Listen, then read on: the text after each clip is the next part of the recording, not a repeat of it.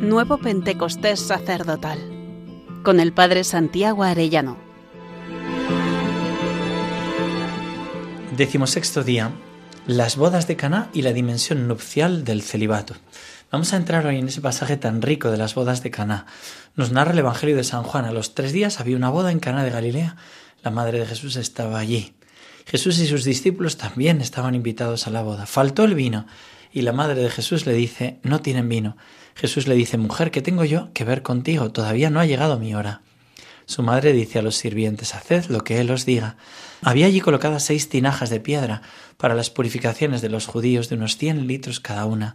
Jesús les dice, llenad las tinajas de agua, y las llenaron hasta arriba. Entonces les dice, sacad ahora y llevadlo al mayordomo. Ellos se lo llevaron. El mayordomo probó el agua convertida en vino sin saber de dónde venía. Los sirvientes sí lo sabían, pues habían sacado el agua. Y entonces llama al esposo y le dice, Todo el mundo pone primero el vino bueno y cuando ya están bebidos el peor. Tú en cambio has guardado el vino bueno hasta ahora. Este fue el primero de los signos que Jesús realizó en Caná de Galilea. Así manifestó su gloria y sus discípulos creyeron en él. En el Antiguo Testamento el profeta había recibido la orden de no entrar en ninguna ceremonia nupcial, ni de casarse, y de que no hubiera ni música ni vino. Jesús es el verdadero profeta que entra en una boda donde cambia el agua en vino y hay música, fiesta de boda. Jesús habla de sí mismo como el novio, se dice de sí mismo el novio en Mateo 25.1. Entonces el reino de los cielos será semejante a diez vírgenes que tomando sus lámparas salieron a recibir al novio las que estaban preparadas entraron con él al banquete de bodas y se cerró la puerta. Y en Mateo 9:15 encontramos, ¿es que pueden guardar luto los invitados a la boda mientras el novio está con ellos? Jesús es el novio, el esposo, y el cielo será una boda. Dice el cardenal Raniero Canta la Mesa. El texto de 1 Corintios 7, 31, 35 declara que uno renuncia al matrimonio no sólo por el reino, sino por el Señor. Esto es, por una persona, este desarrollo no es, sin embargo, debido a San Pablo, sino al mismo Cristo Jesús, porque, después de morir y resucitar por nosotros, se ha vuelto el Señor y ha hecho de la Iglesia su esposa, como dice Efesios 5:25. Resucitado de entre los muertos, Jesús está vivo, presente en el mundo. Él es el esposo celoso que reprocha a la Iglesia de Éfeso el haber abandonado su primer amor, Apocalipsis 2:4. Por lo tanto, no se trata para los célibes y las vírgenes de que abandonen un amor concreto, y abracen un amor abstracto a una persona real por una persona imaginaria. Se trata de renunciar a un amor concreto por un amor concreto diferente, a una persona real por una persona infinitamente más real. El amor sufre una nefasta separación. Por un lado el amor divino que es puro don, compasión y gracia, y por otro lado el amor humano que implica búsqueda, deseo y la presunción de salvarse por los propios esfuerzos, dando a Dios algo a cambio. El resultado de esta operación es la radical mundanización y secularización del eros. Está hablando el cardenal de esa separación entre eros y ágape. Parece que lo de eros es malo y lo de ágape bueno. Bueno, pues nosotros no tenemos que ceder ese eros, ese amor apasionado, ¿no?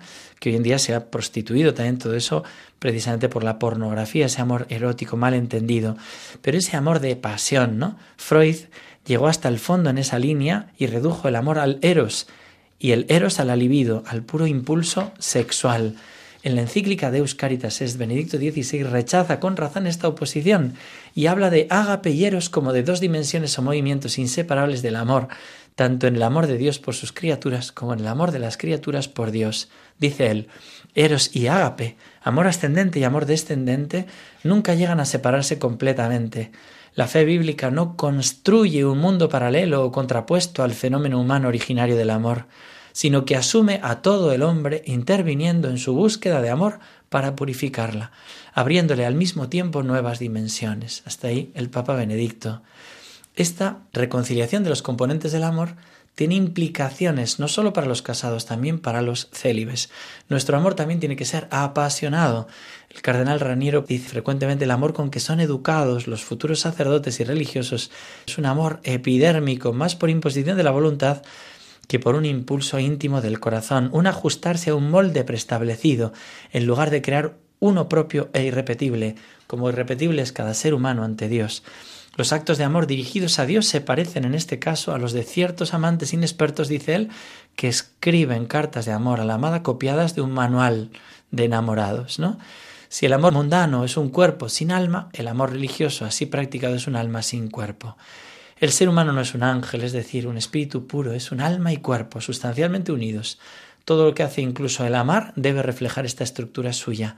Si la parte ligada a la afectividad y al corazón es sistemáticamente negada o reprimida, el resultado será doble.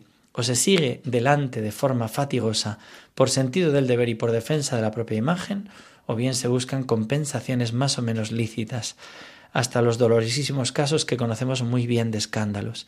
En el fondo de muchas desviaciones morales de almas consagradas, cosa que no puede ignorarse, hay una concepción distorsionada y deformada del amor. La fuerza y la belleza del celibato sacerdotal consiste en un amor por Cristo hecho ágape y eros, es decir, de sacrificio, de entrega de sí mismo, de fidelidad, pero también de deseo, alegría, pasión, admiración. Uno se pregunta, ¿Es posible en esta vida enamorarse de alguien que no puede ser visto ni tocado? Es un punto crucial, dice el cardenal. La resurrección de Cristo nos permite hablar de Él como de alguien que no está en el pasado, sino como de una persona viva que está junto a nosotros, a quien podemos hablar y a quien también podemos tocar, porque dice San Agustín, toca a Cristo quien cree en Cristo. Jesús no es solo un personaje, un recuerdo del pasado, es una persona viva. Jesús es el hombre perfecto, en él se encuentran en un grado infinitamente superior todas estas cualidades y atenciones que un hombre busca en una mujer y una mujer en el hombre. Su amor no nos sustrae necesariamente de la llamada de las criaturas y en particular de la atracción del otro sexo. Esta forma parte de nuestra naturaleza que Dios mismo ha creado y que no quiere destruir. Sin embargo, nos da la fuerza para vencer estas atracciones con una atracción más fuerte. Escribe San Juan Clímaco, casto es aquel que expulsa el eros con el eros entendiendo en el primer caso el amor carnal y en el segundo el amor por Cristo, el celibato, sin un amor ardiente por Cristo, o al menos un fuerte deseo por Él, no sería más que una cáscara vacía. Los místicos han vivido este amor de modo apasionado, hasta llegar al matrimonio espiritual. Me encanta recordar al Beato Bernardo de Hoyos, el gran apóstol del corazón de Jesús en España. En el libro escrito por su director espiritual, Juan de Loyola, narra su amor apasionado de Eros y de Ágape por Jesucristo y el desposorio espiritual. Primero se le aparecieron la Virgen María, dice María Santísima, la dulce Madre del Señor, la celestial Reina, se dejó ver del favorecido joven. Traía en su mano derecha una corona esmaltada con riquísimas piedras, se la mostró y le dijo Esta corona será señal del desposorio con mi hijo. Y desapareció. Después se le apareció el Señor y le dijo Alma escogida, yo te quiero por esposa, yo que soy el Hijo del Eterno Padre, igual y consustancial con Él, de quien procedo por fecunda generación. Yo soy la segunda persona de la Santísima Trinidad, teniendo una misma esencia con el Padre y con el Espíritu Santo. Igual es mi poder, mi grandeza, mi inmensidad, mi bondad, mis atributos y mis perfecciones con las del Padre y el Espíritu Santo. Mira, pues, si me quieres tener por esposo, que yo a ti te quiero como esposa. Yo soy Dios y hombre dotado en cuanto hombre de todas las dotes correspondientes a mi dignidad. Yo soy el más hermoso de los hombres, de mis grandezas están llenas las escrituras. A mí se me ha entregado el mando de todo lo creado, siendo rey de todo ello. Considera, pues, alma, amada alma, si te convendrá tomarme por esposo, que yo solo por el amor que te tengo quiero desposarme contigo. Y dice, Esperaba el Señor la respuesta, pero el alma confusa y sumergida en el abismo de sus miserias y nada, no sabía qué hacerse, y sólo pudo decir He aquí la esclava del Señor, hágase en mí según tu palabra. Pues imaginaos cada uno de nosotros. El Señor quiere desposarse de nosotros. Querido hermano sacerdote, piensa si el Señor te puede decir con mi corazón traspasado, y siendo fuente de mi misericordia cada una de mis heridas, ardo en amor esponsal de entrega infinita si al menos mis sacerdotes en medio de sus pobrezas me abrazaron en el madero, el lecho nupcial de mi cruz, yo les daría el fuego que no les quema, sino que les hace arder en amor, yo les llenaría de gracia infinita y su corazón sería siempre consolado. ¿Me abrazas en este amor esponsal, sacerdote mío? Mi alma tiene sed de ti. Vamos a responderle al Señor diciéndole, Señor, con la conciencia absoluta de mi indignidad, quiero decirte que sí, que quiero que mi alma crezca en amor hasta ascender al matrimonio espiritual. Para eso, Señor, derriba todos los muros y méteme más adentro de tu intimidad, dentro de tu corazón. Hasta mañana, si Dios quiere, querido hermano sacerdote.